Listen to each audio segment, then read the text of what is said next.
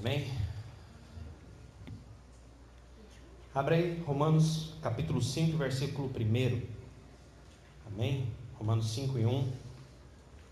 Nós vamos meditar acerca da palavra de Deus sobre a justificação em Deus, em Cristo Jesus, porque o grande objetivo da vida de um, de um homem, de uma mulher, eu já estava conversando até com a Carol a respeito disso, e né, eu tenho me lançado a uma empreitada para poder pregar o Evangelho de diversas formas, né? não só dentro de, dessas quatro paredes aqui, mas principalmente com a nossa vida, com a testificação da fé e a busca, né? que as pessoas mesmo têm de bons exemplos. As pessoas estão ávidas de bons exemplos. E hoje eu estava conversando com a Carol que até um tempo eu ficava assim pensando, né? Um tempo atrás eu ficava assim, poxa, o que, que adianta? A pessoa alcançar o sucesso na vida pessoal e tal e tudo mais, e crescer, ganhar dinheiro, chegar lá no topo e aí? Ter uma vida vazia. Até esse ponto, ok, mas o meu pensamento de que essa pessoa não teria mais chance alguma. Né? Chegando no fim dos dias dela, olha tudo que ela conquistou.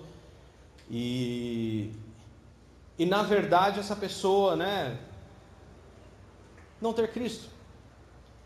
E eu olhava para aquela condição como uma condição até mesmo coitado. Que pobre infeliz este que conquistou a vida e as coisas, chega lá no topo da vida, olha para tudo que conquistou e agora o vazio permanece. É um pobre coitado. Mas depois de um tempo, Deus foi trabalhando no meu coração, na minha mente, no meu pensamento, eu fui olhando determinadas coisas, assim como Jesus, quando ele olha para a vida daquele jovem rico, porque a salvação vem para todos, mas Jesus mesmo falou: como é difícil um rico alcançar o reino de Deus, não porque ele seja menos ou mais pecador do que qualquer outro ser humano, não, mas sim porque ele confia totalmente nos seus bens e no seu dinheiro e ama tudo isso e tem um apego muito grande com isso. E eu vejo hoje, né, irmãos, que não é só o rico que tem esse problema, somos todos seres humanos. Eu vejo que quando Jesus lança aquilo, sim, aquela pessoa que tem mais, teoricamente tem mais para se apegar. E se não tem uma vida conduzida pelo ensino do reino de Deus, aí que se apega mesmo. E ancora a sua vida nos bens materiais, no dinheiro.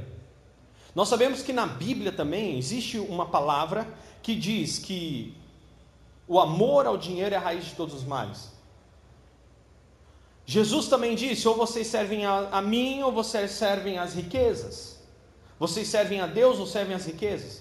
Então, com isso, eu tomo uma primeira lição nessa mensagem antes mesmo de falar sobre justificação. Eu aprendo que existe uma coisa ao qual somente pode ser comparado a Deus. E é também, né, pelo antigo Egito, é chamado de Mamon, que é o Deus do dinheiro, das riquezas, do ouro. Nosso Deus é o Deus do ouro da prata, concordo. Mas o nosso Deus se chama Jesus, o nome dele é Jesus. O nome dele não é Mamon. E como o nome dele não, é, não é Mamon, o nome dele é Jesus. Em primeiro lugar vem o reino de Deus. Em primeiro lugar vem a situação de como nós estamos por dentro. E dentro de tudo isso que eu comecei a pensar, eu comecei a olhar para todas essas circunstâncias e eu vi que tanto aquele rico, lógico, rico por ter mais, consequentemente, a chance de se pegar é maior. Porque né, eu tenho visto as pessoas ricas, as pessoas que têm muito dinheiro, muitos recursos financeiros, se o filho fica doente, ela vai lá e paga o melhor médico. Se tem vontade de comer algo, vai lá e paga pela melhor comida. Se tem vontade de ter um carro, vai lá e paga pelo carro. Então, o dinheiro, temos que tomar muito cuidado com ele. Não devemos amar ao dinheiro. Devemos amar a Deus acima de todas as coisas e ao teu próximo como a ti mesmo. Aleluia. Então temos que tomar muito cuidado. Porque a, o amor ao dinheiro é a raiz de todos os males. A única coisa que se compara a Deus, porque Deus é provisão. Deus, ele é, é, até mesmo no Antigo Testamento, ele é conhecido como Abba, aquele que provê todas as coisas, aquele que criou todas as coisas. A gente tem que tomar cuidado com isso. Por quê? Porque às vezes a gente acha que Deus está usando única e simplesmente o dinheiro para nos prover algo, e não é. E ficamos preocupados com isso. Eu não tenho dinheiro. Então eu sou menos do que os outros. Então eu não consigo realizar projetos. Então eu não consigo sonhar. Eu não tenho dinheiro. Então não dá para fazer nada. Eu não tenho dinheiro. Então não vou fazer. Então não vou andar. Então não. Não, peraí. Mas você tem fé. E você serve ao Deus que é dono de todas as coisas. E que ele não precisa de dinheiro.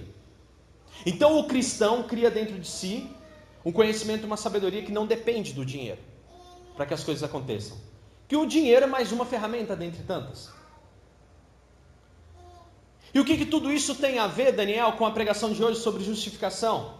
Sobre né, a graça e, a, e a, o amor que nós temos no reino de Deus, por sermos justificados, termos os nossos pecados perdoados. O que, que tudo isso tem a ver? Tem a ver que dentro de tudo isso eu julgava o rico como alguém desgraçado.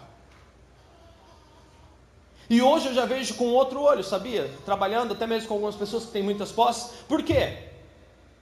Porque se existe alguém que se decidir por Jesus, não virá por causa nenhuma a não ser pelo seu pecado, é a pessoa que já teve tudo.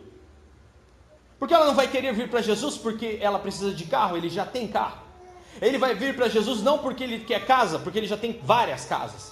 Ele vai vir para Jesus não porque ele quer uh, se tornar um sábio ou porque ele simplesmente quer fazer com que a empresa dele se dê bem. Ele não vai vir por Jesus por causa alguma a não ser pelo pecado, o peso e o vazio da sua própria alma.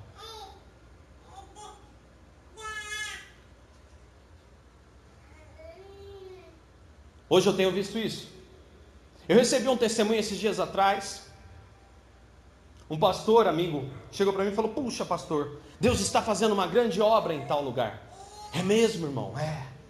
Um lugar numa parte do Brasil que as pessoas não têm acesso à água, que tem que caminhar quilômetros para pegar água, está uma sequidão tão grande e as pessoas precisam de água e você precisa ver. Nós fomos com um grupo nessa, nesse povoado E quando chegamos nesse povoado, chegamos com água, com uma pregação da palavra, e distribuímos água, distribuímos mantimentos, falamos da palavra, e quando chegou no final, nós levantamos a mão e falamos: Quem aqui quer aceitar a Cristo? E quase todo o povoado aceitou a Cristo, irmão, é lógico. Vocês entraram com água, que é o suprimento primeiro para eles. Prometeram para eles que teria mais comida e mais água. Lógico, na mente deles, eles pensaram: não, é melhor a gente aderir a eles, porque eles estão dando o que comer para a gente. E aí a pessoa vem motivada para Cristo por coisas que não deveriam ser feitas. As pessoas vêm motivadas para Cristo porque não deveriam, né? Porque senão, não, eu preciso de água, eu preciso comer, eu preciso existir. E aí eu comecei a me questionar se realmente as pessoas têm querido Jesus por causa disso que vamos ler aqui hoje. Se é por causa da sua justificação ou se é porque estão querendo algo em suas vidas que quando Deus der ou quando tiverem a garantia de que isso não faltará mais, será que realmente vão querer ainda a Cristo? Jesus fala que existem quatro tipos de semente. Aquela semente que cai à beira do caminho, a semente que cai entre as rochas, a semente que cai entre os espinhos, e há uma semente que cai numa boa terra. E ele diz que somente a que cai em boa terra é que dá fruto a 30, 60 e a 100. E que haveriam outros três tipos de semente no meio do povo de Deus, que são pessoas que caem à beira do caminho, recebem a palavra, acham bonito e vai embora. Aqueles que recebem a palavra, né, mas porque essa palavra não fez raiz, ela acha bacana, mas aquilo passa. Porque vem logo o sol, como está muito superficial o evangelho, essa pessoa não permanece. Existem ainda aquelas pessoas que aceitam a Cristo, mas estão tão sufocadas como os espinhos, né, as coisas dessa vida, coisas que podem é, é tomar o seu tempo, tomar a sua importância, tomar a, a, a sua priorização. E essas pessoas também não permanecem, porque a perseverança do reino de Deus não está neles não suportam a aprovação, não suportam a luta, não suportam as perseguições que o reino de Deus infelizmente, atrai também sobre a vida de quem crê no Senhor. E aí? E somente um tipo de pessoa que vem para Cristo frutifica 30, 60, 100. Eu quero te dizer uma coisa: são pessoas que não estão no reino de Deus por causa de comida ou bebida, mas sim única e exclusivamente porque sabem que Jesus é o caminho, a verdade e a vida. Aleluia. Então eu, antes de entrar nessa palavra, eu comecei a ver que somos todos iguais, hoje principalmente. Aqueles que acham que precisavam ter muito, e aqueles que acham que já tem tudo. Estamos todos no mesmo barco. E analisando pior para os piores, talvez aqueles que não têm nada se encontram num estado ainda muito pior, porque ainda não entenderam que buscar em primeiro lugar o reino de Deus e as demais coisas vos serão acrescentadas, serão consequências. Então, antes de entrar na mensagem de hoje, a primeira coisa que eu quero trazer para vocês que nós não devemos ter é o pré-julgamento, o pré-conceito de coisas. Ter um pré-conceito, uma pré-concepção, uma prévia, um prévio pensamento antes de você saber realmente todos os relatos e fatos da vida de alguém, da situação de alguém, antes de que o tempo mostre, como Jesus disse, conheçam os frutos, pelos frutos vocês verão se é ou não do meu reino. Porque todos nós seremos justificados se aceitarmos a Cristo. Aceitarmos a Cristo. Aquilo que Jesus fala sobre perseverar até o fim. Romanos 1,5, você abriu aí?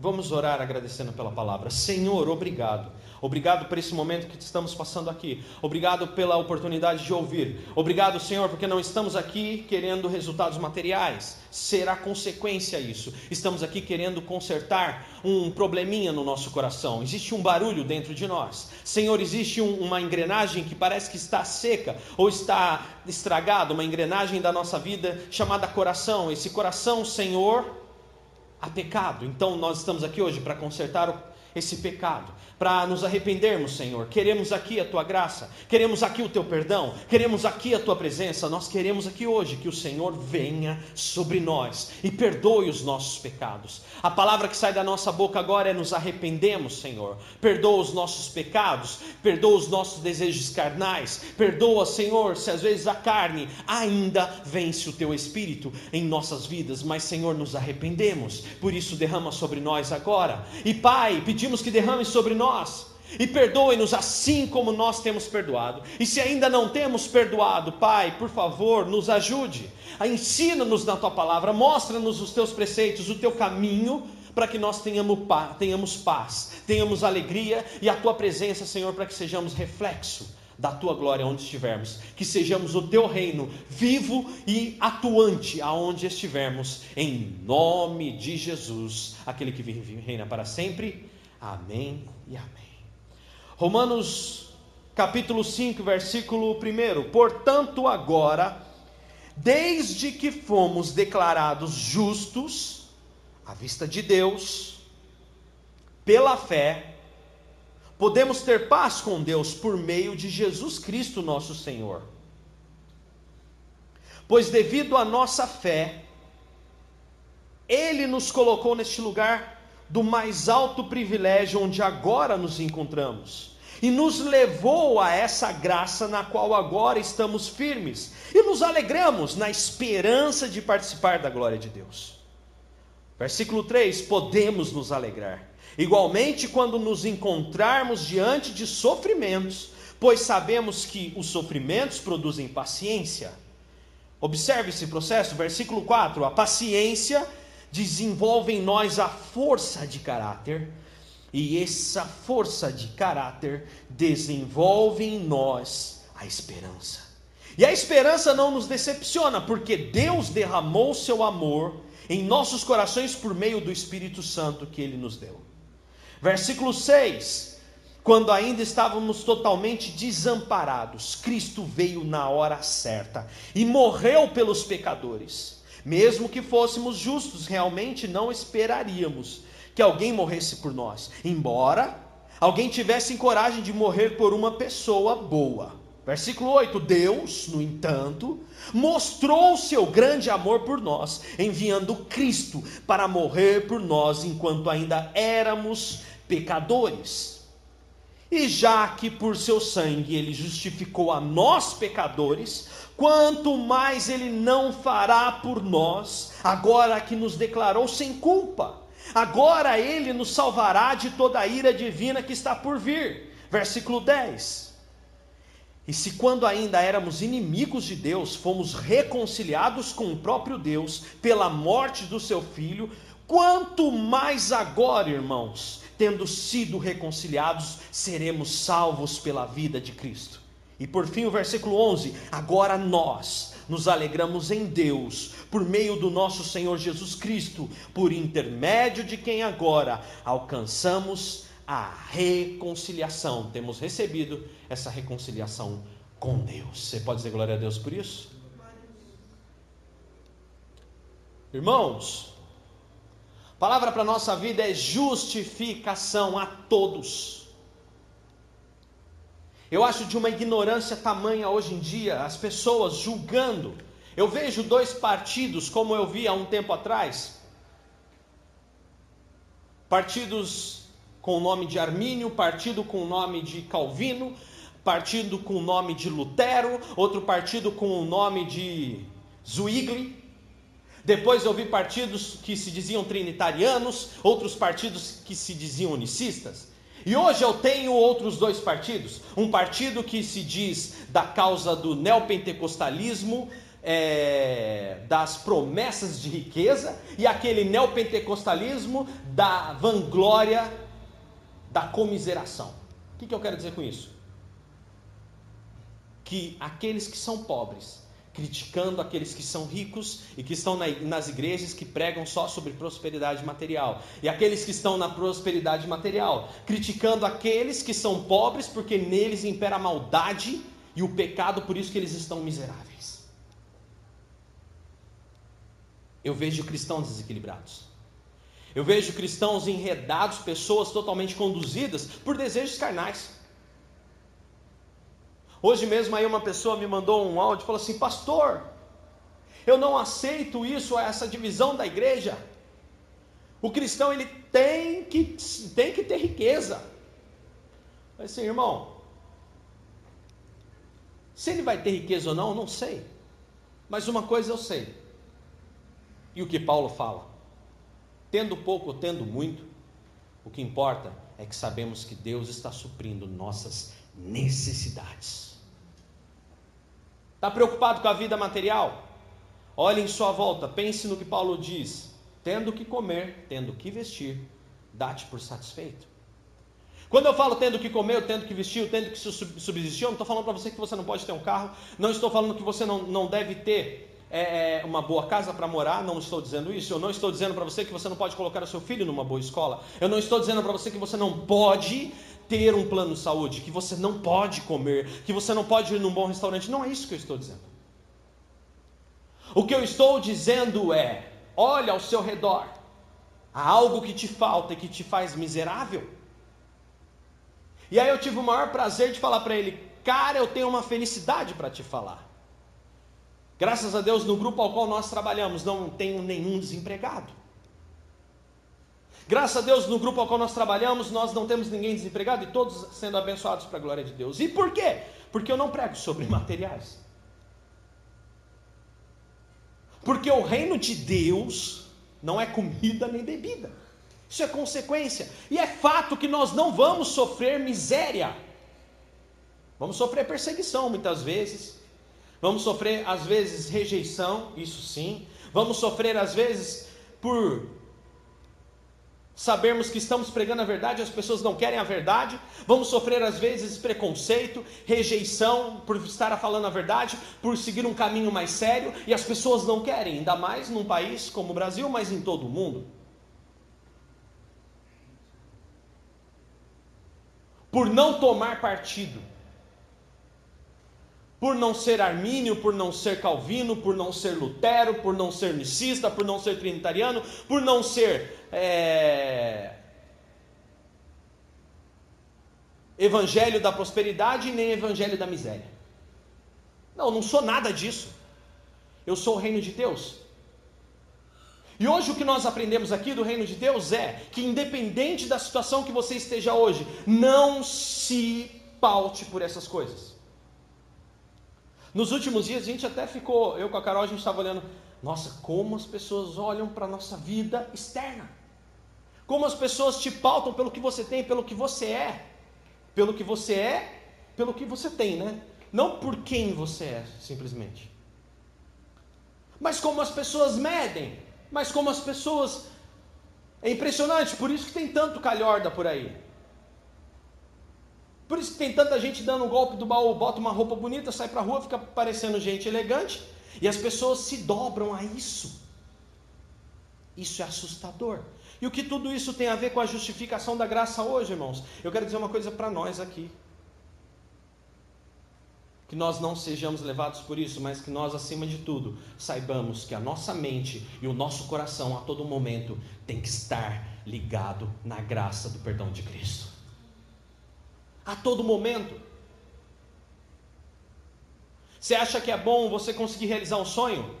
Maior é isso aqui, ó, que está no versículo 2: Pois devido à nossa fé, ele nos colocou no lugar mais alto, de mais alto privilégio, onde agora nos encontramos, e nos levou a essa graça na qual agora estamos firmes e nos alegramos na esperança de participar da glória de Deus. Aleluia! Participarmos da glória de Deus. E isso é maravilhoso. Isso é muito mais maravilhoso do que um carro. Isso é muito mais maravilhoso que uma casa. Isso é muito mais maravilhoso. Porque a minha grande preocupação hoje é fazer com que pessoas que não têm coisas não venham para a igreja atrás de coisas, mas venham para a igreja, venham para as reuniões, buscando consertar o tic-tac engessado do seu coração chamado pecado. Existe um barulho, um erro que nós cometemos e tornamos a cometer, que precisamos hoje da graça de Cristo operando em nós. É isso que nós precisamos. Precisamos clamar pela graça de Cristo e pelo arrependimento do pecado todos os dias. Todos os dias nós temos que olhar para o nosso pecado e falar: puxa, ainda não está bom.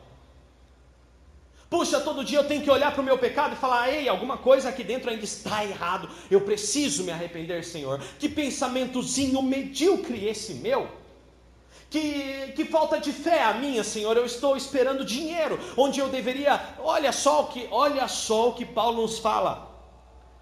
Podemos nos alegrar igualmente quando nos encontrarmos diante do sofrimento, pois sabemos que os sofrimentos produzem paciência. Vou pular um pouquinho esse pedaço. Vamos lá, no versículo 9. E já que por seu sangue ele justificou a nós, pecadores, quanto mais ele não fará por nós agora que nos declarou sem culpa. Um cristão verdadeiro, um verdadeiro cristão, hein? Preste bem atenção nisso. Eu vi muitas literaturas dizendo assim: a sua vida vai mal, então você está em pecado. E você que escreveu o livro não peca? Você não erra, criando nas pessoas um sentimento que não, você não pode pecar. Eu vi uma determinada literatura dizendo uma vez assim: que é possível viver sem pecar. Opa, peraí. E o que eu faço com a palavra bíblica que diz que aquele que pensa não ter pecado algum já está pecando? Para que precisaríamos da graça cotidiana? Para que Jesus nos ensinaria a orar, Pai, perdoa os nossos pecados? todos os dias. Para que, que Jesus me ensina a orar? Livra-me, Senhor. Por que Jesus iria ensinar alguém a pedir livramento do pecado e do maligno todos os dias? Se é possível viver sem pecar? Por quê? Por que, que está escrito na palavra que aquele que diz que não peca já está pecando? Então existe um ponto de equilíbrio. Eu não me conformo mais com o pecado. A palavra de Deus está assim: eu não me conformo mais com o pecado, não há mais concupiscência, eu não acho mais aquela coisa tipo assim, ah, eu peco mesmo, tem nada a ver. Não é isso que a palavra diz, a palavra diz para uma luta contra o pecado, porque hoje a nossa luta contra o pecado está assistida pela graça, ela está ajudada pela graça de Deus. Pecou, se arrepende, filho, e luta para não pecar mais, vá e não peques mais. Para que não, não te suceda coisa pior. Olha, não fica nessa concupiscência do pecado, achando que vai ficar na mesma, porque eu quero dizer uma coisa: vai te acontecer coisa pior se você continuar achando que o pecadinho não tem nada a ver. Mas em contrapartida também, é impossível viver sem pecar. Mas existe uma condição ao qual nós lutamos contra o pecado. Existe uma, uma condição na qual existe uma coisa chamada graça, que hoje nos justifica e nos torna sem culpa. Existem pessoas escrevendo que você cai, que você erra e que as coisas não dão certo para você, porque você está em pecado. Chegou um certo ponto da minha vida que uma vez eu falei para Deus: Deus, se o Senhor está esperando eu ficar perfeito para me abençoar, porque algumas coisas não davam certo para mim, se o Senhor está esperando eu ser perfeito para me abençoar, então eu vou te dizer uma coisa. Vamos acabar por aqui esse relacionamento, que eu estou lascado. E aí eu peguei e eu achando, né, que era o meu pecado que me atrapalhava nas coisas que eu tinha na vida. E não era. Sabe o que era? Era a minha ignorância. Senta direito, Davi, você está na casa de Deus. Se quiser dormir, deita no colo da sua mãe. Isso. Davi. As crianças, irmãos, é assim mesmo. Está com sono. Nadou de montão. E vai para a pregação como o garotinho que o pastor chamou o nome. É o meu filho, viu, irmãos? Tira o óculos para ele não quebrar esse óculos aí centésimo óculos da vida dele com apenas oito anos de idade. Né, filho? Ainda bem que o Papai do Céu dá condições para a gente ir trocando, né? E graças a Deus pelas promoções, viu, irmãos? Isso. Costa aí no, no colinho fofinho da mamãe. Não, no bom sentido. É o carinho, né? Não, é que a bochechinha dele é fofinha. Né? Justificação pela graça. Gente, e eu achando que a minha vida ia de mal a pior, por quê? Senhor! Ah, questionamento, né? Geralmente, quando você está na bad, quando você está na mal, a primeira coisa que você faz, e aí? O que está acontecendo? Dá uma de salmista, salmista, se eu não me engano, fala isso. Ah, se rasgar. Não, o profeta. Ah, se rasgasse os céus agora e viesse à terra e mostrasse. Não vai rasgar o céu, não vai descer aqui, não vai te. Não vai. Ele já está aqui. Ele é espírito e é verdade, aleluia. Ele nos deixou a palavra. Ele nos deixou o espírito para ensinar. E ele nos deu o ensinamento que devemos orar todos os dias. E aonde na verdade o que me arrebentava não era o meu pecado, era uma coisa pior do que o pecado. Porque o pecado tem justificação e Deus me limpa, mas a ignorância é só se eu buscar a sabedoria. E olha só que interessante, ó. Versículo 3: A gente pode se alegrar da mesma forma quando nos encontramos diante de sofrimentos, pois sabemos que os sofrimentos produzem paciência. Está sofrendo? Saiba, está sendo produzido paciência. Aí existe uma segunda coisa: a paciência desenvolve força de caráter. Por quê? Para você esperar, você tem que ter caráter e perseverar naquilo que você viu e tem fé para alcançar. E a força de caráter desenvolve em nós a esperança. A esperança é esperar por algo para aquela, por aquilo que acontece, a visão que você teve. E essa esperança não nos decepciona, porque Deus derramou seu amor em nossos corações por meio do Espírito Santo que ele, ele nos deu. Aleluia. Paciência gera força de caráter, que gera. Aliás, é paciência, força de caráter e desenvolve esperança. E a esperança não nos decepciona. Então não existe coisa mais maravilhosa. E eu digo para você, é melhor um rico que tem tudo na vida e chega no topo do mundo e vem para Cristo por nada, porque ele não precisa de carro, ele não precisa de nada, ele já tem tudo que ele tinha para ter, e a única coisa que ele precisa é Jesus na vida dele. E eu conheço pessoas ricas que falam assim: se eu pudesse, eu venderia tudo para ter isso na minha vida, paz. Porque é onde ele fecha aqui o, o, o apóstolo Paulo, ele diz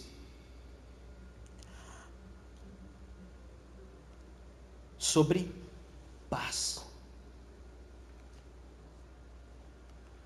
Pela fé podemos ter paz com Deus por meio de Jesus Cristo, o nosso Senhor. Porque não existe coisa mais dolorida do que não ter paz com Deus é um velho relógio quebrado atrasando no nosso coração. Uma, um sentimento que ele não se conserta. Você arruma, você ajusta e não conserta.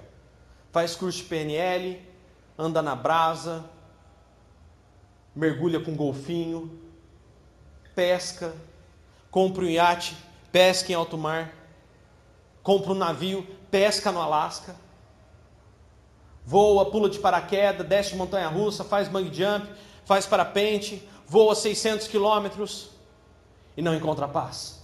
Nada na cachoeira, no lago, no mar, na profundeza, nada com tubarão, nada até com o diabo que te carregue e não encontra paz. Voa de avião, voa de asa delta, voa de paraglide, voa de paraquedas e voa até e não acha paz experimenta todas as experiências possíveis e não encontra paz. E a única coisa que a gente sabe é que a paz só vem com Jesus. Não espere viver tudo isso para entender que paz só tem Jesus. E essa paz vem pela justificação e pela graça de Deus derramada em nós. Aleluia.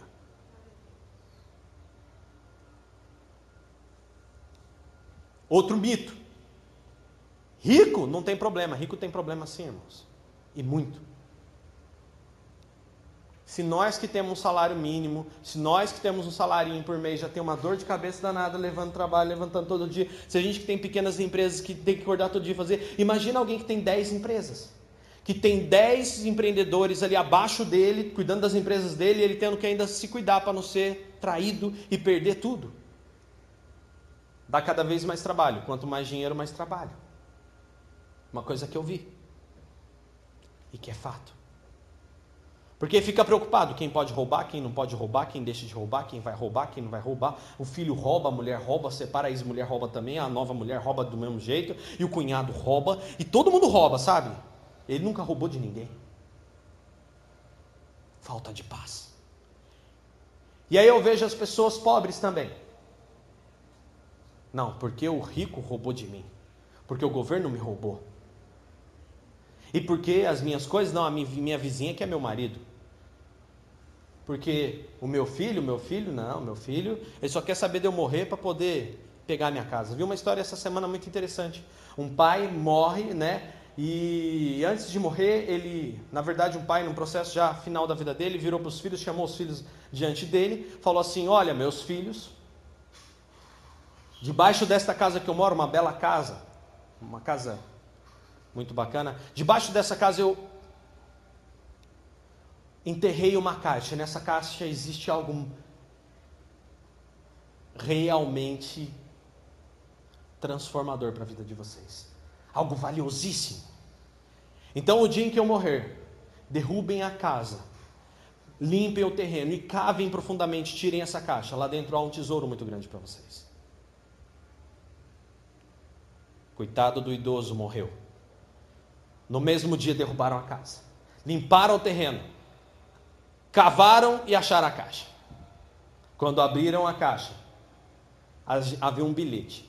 No bilhete estava escrito bem assim: Já que vocês acabaram de derrubar a minha casa, portanto vão agora e construam a de vocês, seu bando de vagabundo. Não vão ficar com nada que é meu. Uma lição valiosa, mas bastante frustrante, vindo de uma pessoa apegada aos bens materiais. Então, o apego aos bens materiais e as preocupações com a vida não afeta só rico, afeta o pobre também, de espírito, de alma. A pior pobreza que existe é a pobreza da alma, a falta de paz. Não importa se você tem pouco ou se você tem muito, não importa se você tem mais ou menos. Aprenda uma coisa: busque em primeiro lugar o reino de Deus, e todas as coisas que você precisa virá até você, aleluia. Não fica preocupado. Eu não faço planejamento, irmãos. Hoje em dia eu não faço planejamento para menos de dois, três anos, eu não é. Não faço. Se acontecer antes, bem. Mas se não acontecer antes, vamos indo, toca o barco, vai acontecer no tempo certo. Eu não tenho pressa.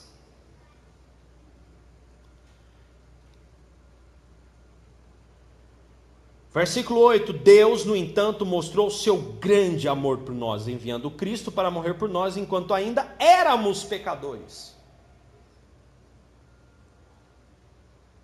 A bondade humana ela é boa. Haveria alguém que morresse por alguém? Eu morreria. Por quem? Eu morreria pelo meu filho, pela minha esposa, que me ajudou, que me apoiou, pessoas boas para mim. Mas será que eu morreria por aquela pessoa, pelo, pelo presidente Michel Temer? Talvez não, porque eu não sou mais militar das Forças Armadas. Né, Arthur? Defender a pátria e as suas instituições com sacrifício da própria vida. Já cumpri meu tempo. Então hoje é fato, eu não morreria pelo Temer. Isso é o ser humano. Nós não morreríamos. E por quê? Porque já houve alguém que fez isso por nós. Que morreu por todos, inclusive pelo Temer, se ele se arrepender.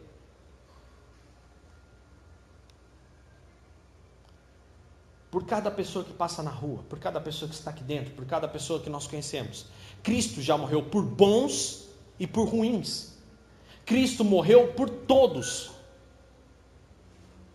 Ele predestinou a todos para serem justificados pela graça, ele abriu a porta, o caminho, ele é o caminho que promoveu a graça para todos. A grande o grande questionamento é: será que todos querem a Cristo? Será que todos querem? Olha só, Deus, no entanto, mostrou o seu grande amor por nós. Quando você ainda era pecador, Cristo já morreu por você. Você nasce, peca, peca, peca, peca, e Cristo já morreu lá atrás vendo tudo isso, falando: quer salvação e a graça para ter paz?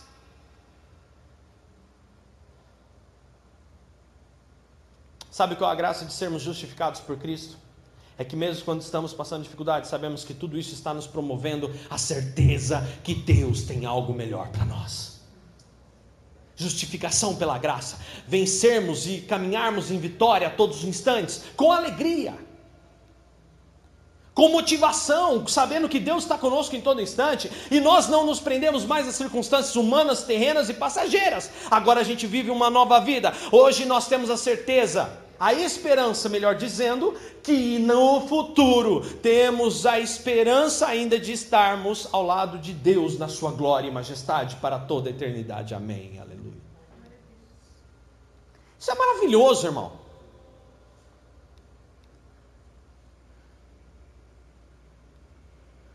E já que por seu sangue ele, nos, ele justificou a nós, pecadores, quanto mais não fará por nós agora que nos declarou sem culpa? O que está para trás ficou. Agora vamos ver como a gente vai ser daqui para frente. Agora ele nos salvará de toda a ira divina que está por vir. E se quando ainda éramos inimigos de Deus, fomos reconciliados com Deus pela morte do seu filho, quanto mais agora, tendo sido reconciliados, seremos salvos pela vida de Cristo. Aleluia. Quando éramos inimigos de Deus, quando achávamos que realmente Não, que nada, pecado, nada a ver de pecado. E o tic-tac do coração que fica aí batendo e batendo, uma engrenagem seca, enferrujada, estragada, e você sente um vazio tão grande muitas vezes.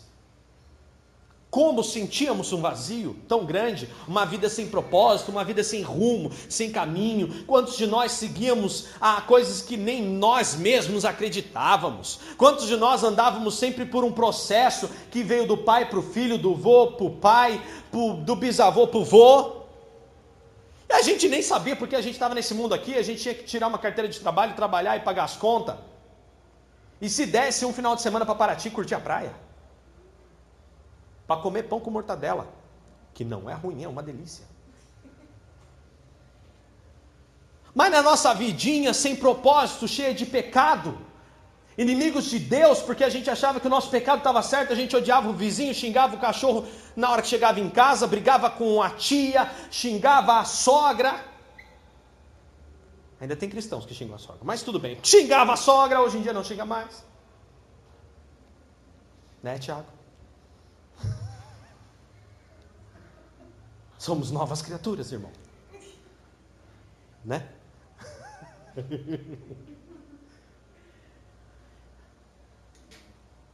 Vivemos em paz hoje pela justificação da graça. Sabemos que até mesmo com a sogra a gente pode viver em paz. Amém. Obrigado, Senhor, pela justificação da graça. Eu fico em paz com a minha sogra.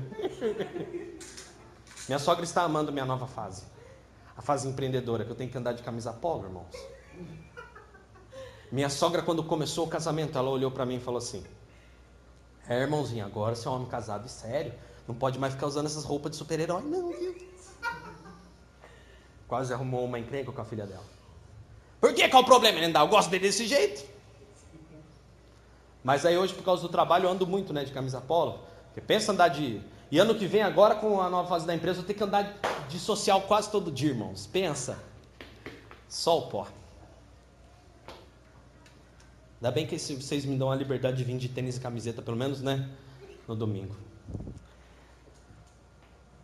Vai saber, daqui a pouco também vou ter que vir de terno para a igreja, né, irmão? Vocês tá louco? Né, irmão? Daqui a pouco começa gente para o inferno porque eu não estou de social na igreja, aí estou lascado, né, irmãos? Paulo ainda escreve umas coisas, ó, agrade todo mundo aí se possível, né? Ah, Paulo. A gente conversa quando chegarmos na glória. Careca. Paulo diz que Paulo era careca, gente. Bom, somos justificados pela graça somos justificados pela graça de Deus, temos a certeza da vida eterna, compartilhamos agora, por causa da, da esperança de, de, de compactuarmos estar no céu com a glória de Cristo, e tudo que está aqui é passageiro, nada mais nos aflige. Nada mais nos destrói, nada mais nos consome, nada mais é capaz de tirar a nossa paz. Porque existe um processo dentro de nós que a paz que nós necessitamos é a paz com Deus. O resto se ajeita, irmão. Aleluia. O resto se encaixa no seu tempo, as coisas vão acertando, você encontra humildade para perdoar, para pedir perdão, você encontra a paz para resolver problema, você encontra é, é, é, alegria para educar seus filhos, para viver o seu relacionamento. Quanto mais agora, tendo sido reconciliados, seremos salvos pela vida de Cristo. Agora nós nos alegramos em Deus, por meio do nosso Senhor Jesus Cristo por intermédio de quem agora alcançamos a reconciliação. Você pode dizer glória a Deus por isso? Fomos reconciliados, cantamos aqui. Eu fui reconciliado. Fique de pé.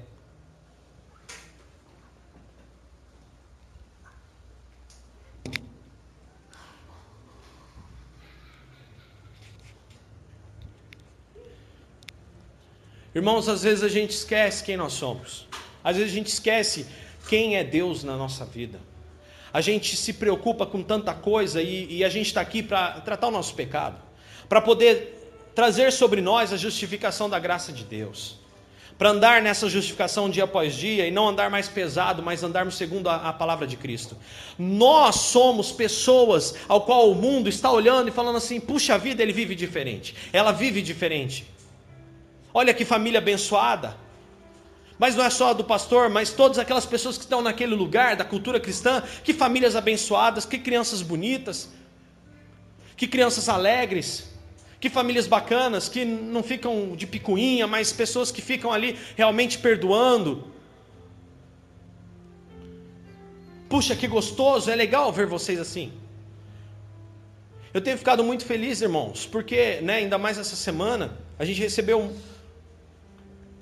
diversas pessoas, diversas mensagens, pessoas comunicando e falando, né, puxa, que legal, é bacana ver a forma como vocês vivem, é bacana ver a forma como vocês conduzem as coisas, é tão gostoso. É bom saber que o reino de Deus ainda está existindo em algum lugar. Mesmo que ainda pessoas não venham para esse lugar, existem pessoas que estão se espelhando em vocês, estão de olho em vocês, estão vendo o que vocês postam, estão vendo o que vocês pregam, estão vendo o que vocês estão fazendo, estão vendo a forma como vocês estão tratando uns aos outros. Você é, é luz para o mundo. E a, por que, que você é luz, você é sal? Porque Jesus disse que o Espírito dele estaria sobre nós. Então nós temos esse papel de ser sal e luz. Seja sal e luz. E semana que vem eu vou pregar sobre isso, sal e luz. Há muito tempo eu não prego, então semana que vem eu vou falar sobre isso. Sal e luz. Então, irmãos, hoje eu quero dizer para você: fique firme no Senhor e se alegre na esperança da salvação. Entenda que toda dificuldade que você tem enfrentado é somente uma forma de crescimento, é somente uma forma de perseverança, é para poder lapidar sua força de caráter. Porque tem gente que não tem. A Bíblia trata como falta de caráter uma pessoa que é cada hora quer uma coisa. Porque se essa pessoa cada hora quer uma coisa, na verdade no fim ela só quer dinheiro e a satisfação própria. Então ela vai em busca de qualquer coisa que alguém fale assim: olha, vem por aqui porque aqui você vai encontrar satisfação própria. Então isso é tratado no reino de Deus como falta de caráter. As pessoas que provêm de Deus não têm falta de caráter, não sofrem falta de caráter, escolhem algo e vivem aquilo para todo sempre, porque sabem que isso é que Deus quer para nós. Então vamos perseverar e vamos lutar por isso. Vamos orar neste momento, Senhor. Obrigado, Senhor, porque nós temos aqui a oportunidade de falar do teu amor, de aprender com os teus preceitos e de, Senhor Jesus, poder estarmos juntos aqui reunidos em tua palavra.